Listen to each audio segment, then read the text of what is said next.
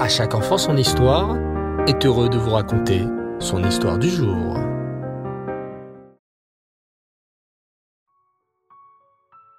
Bonsoir les enfants et Reftov, j'espère que vous allez bien et que vous avez passé une merveilleuse journée. Baou Hashem. Aujourd'hui, comme vous le savez certainement, c'est le Dishvat, le Yudshvat, le jour de la Iloula du sixième rabbi de Lubavitch. Rabbi Yosef Yitzhak Shterson. Oui, on en a déjà parlé hier. C'est à cette date qu'un an plus tard, son gendre, Rabbi Menachem Mendel, commença à diriger officiellement les Chassidim. Laissez-moi donc vous raconter ce soir une histoire de l'enfance de Rabbi Yosef Yitzhak. Cette histoire, c'est lui-même qui l'a racontée dans son livre Les Mémoires. Les Mémoires, les enfants, ce sont des histoires que le rabbi a rédigées et regroupées qui se sont produites dans la ville de Lubavitch et alentour. Lorsque le rabbi Yosef Yitzhak avait 11 ans, son père, le rabbi Rachab, l'appela un jour et lui dit la chose suivante. Mon fils, à chaque fois que tu apprends par cœur de la Mishnah ou de la Gemara, tu reçois un petit peu d'argent. J'aimerais savoir combien tu as économisé depuis que tu as commencé à apprendre. Environ 13 roubles, papa. C'est très bien.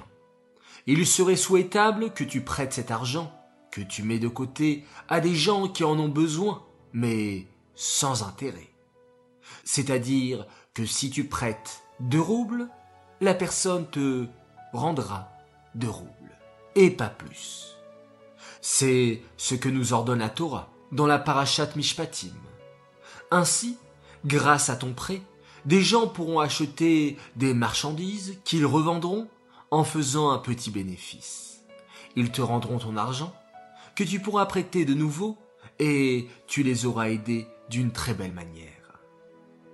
Ainsi, Rabbi Yosef Yitzhak commença à prêter entre 3 et 5 roubles sans intérêt. Comme son professeur le lui avait suggéré, il tenait un compte de ce qu'il prêtait, il notait le nom de la personne afin de pouvoir récupérer son argent pour le redistribuer ensuite. Parmi ceux qui utilisaient souvent ce service de Rabbi Yosef Yitzhak, il y avait Reb David, le boucher de la ville.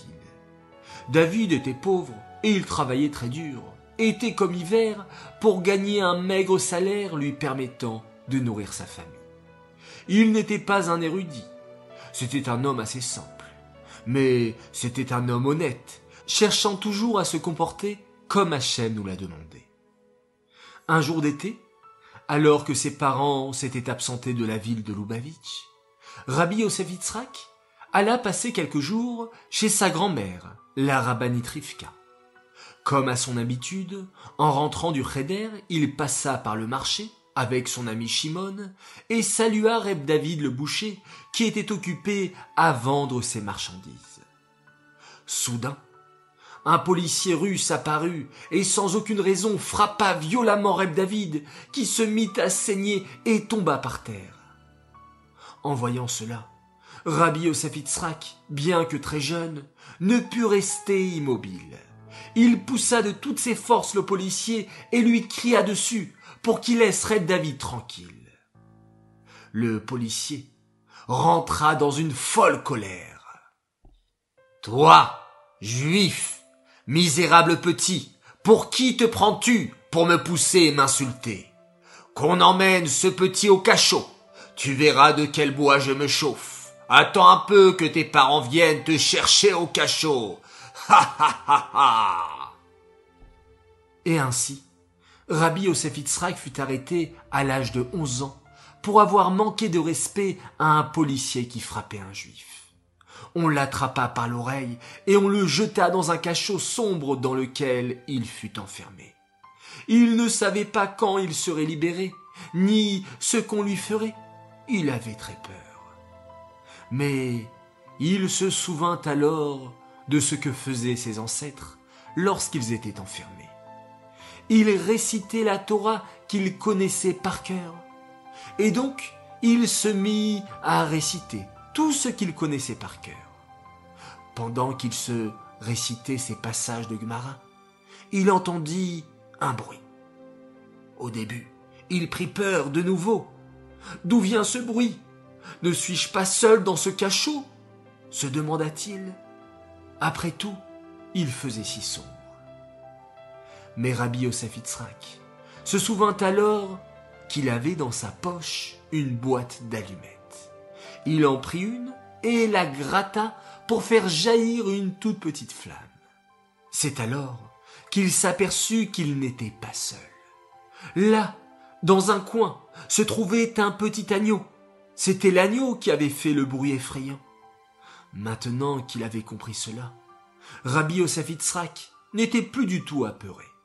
Et ainsi, il se mit à réviser sa Gemara tout calme, plein de confiance en Hachem, et certain qu'il serait bientôt libéré. Le même jour, le geôlier entra dans la cellule de Rabbi Yosef et l'implora. Oh, je ne savais pas que tu étais le neveu de Rabbi Zalman Aaron. L'officier qui t'a amené m'a demandé de te libérer, mais s'il te plaît, aie pitié de moi, et ne dis pas que je t'ai fait du mal. D'ailleurs, je ne t'ai pas fait saigner, je t'ai simplement mis en prison selon les ordres que j'avais reçus. Ainsi, Rabbi Yosef fut libéré rapidement de prison, et il ne fut pas puni pour son insolence à l'égard de l'officier russe. Lorsque le Rabbi Rachab revint de son voyage, son frère lui raconta tout ce qui s'était passé avec son fils Yosef Yitzhak, dont on loua vivement la force de caractère, comment il avait tenu tête, malgré son jeune âge, à un policier adulte. Le Rabbi Rachab se tourna alors vers son fils et lui dit Tu as bien fait, mon fils de protéger la dignité de ton frère juif. Et cela valait certainement le temps que tu as passé en prison.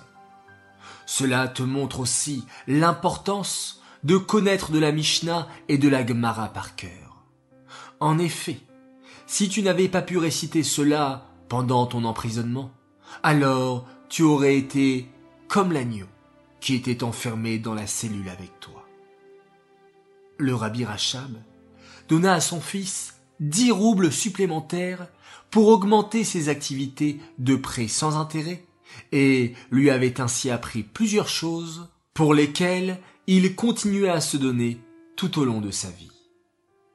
Il faut aimer et protéger chaque juif, qu'il soit riche ou pauvre, comme Reb David, juste parce qu'il est juif. Et il faut toujours connaître des passages de Torah par cœur pour pouvoir les répéter à chaque instant que ce soit de la Mishnah, de la Gemara, du Tanya, ou même tout simplement les douze psukim que le rabbi nous a demandé de connaître par cœur. Voilà les enfants, j'espère que vous avez apprécié cette nouvelle histoire. Cette histoire est dédiée pour la Refoua Shelema, la guérison complète et rapide de Gagouya Kovitzrak, ben Maïcha Frewa. Refoua Shelema également pour Esther Batrachel et de l'ensemble de nos malades. Refoua Shelema demandé par les princesses Sarah, Eva et Hana Bokara qui sont de grandes fans de À chaque enfant son histoire. J'aimerais souhaiter un grand Mazal Tov pour la naissance de Elina Bat Sandy Keren en lui souhaitant une longue vie jusqu'à 120 ans en bonne santé et faire la joie de ses parents. Voilà, un bon rétablissement et de belles nouvelles. Enfin, j'aimerais souhaiter un très très grand Mazal Tov à une belle princesse qui fête ses trois ans aujourd'hui. Elle s'appelle Edel Hana Bentolia. Mazal Tov à toi, de la part de papa, maman, Bella, Shaina et Lévi qui t'aiment très très très fort. Voilà les enfants, content d'avoir partagé à nouveau une belle histoire avec vous. Je vous dis Leila Tov, très très belle nuit, faites de jolis rêves et merci. Merci pour toutes les belles vidéos que vous m'avez envoyées pour souhaiter un très bel anniversaire pour à chaque enfant son histoire qui fête ses 4 ans. Et toi, si tu n'as pas envoyé ta petite vidéo, c'est encore le moment pour pouvoir rentrer dans un tirage au sort et gagner un très très très beau cadeau. On se quitte bien sûr en faisant un magnifique schéma Israël.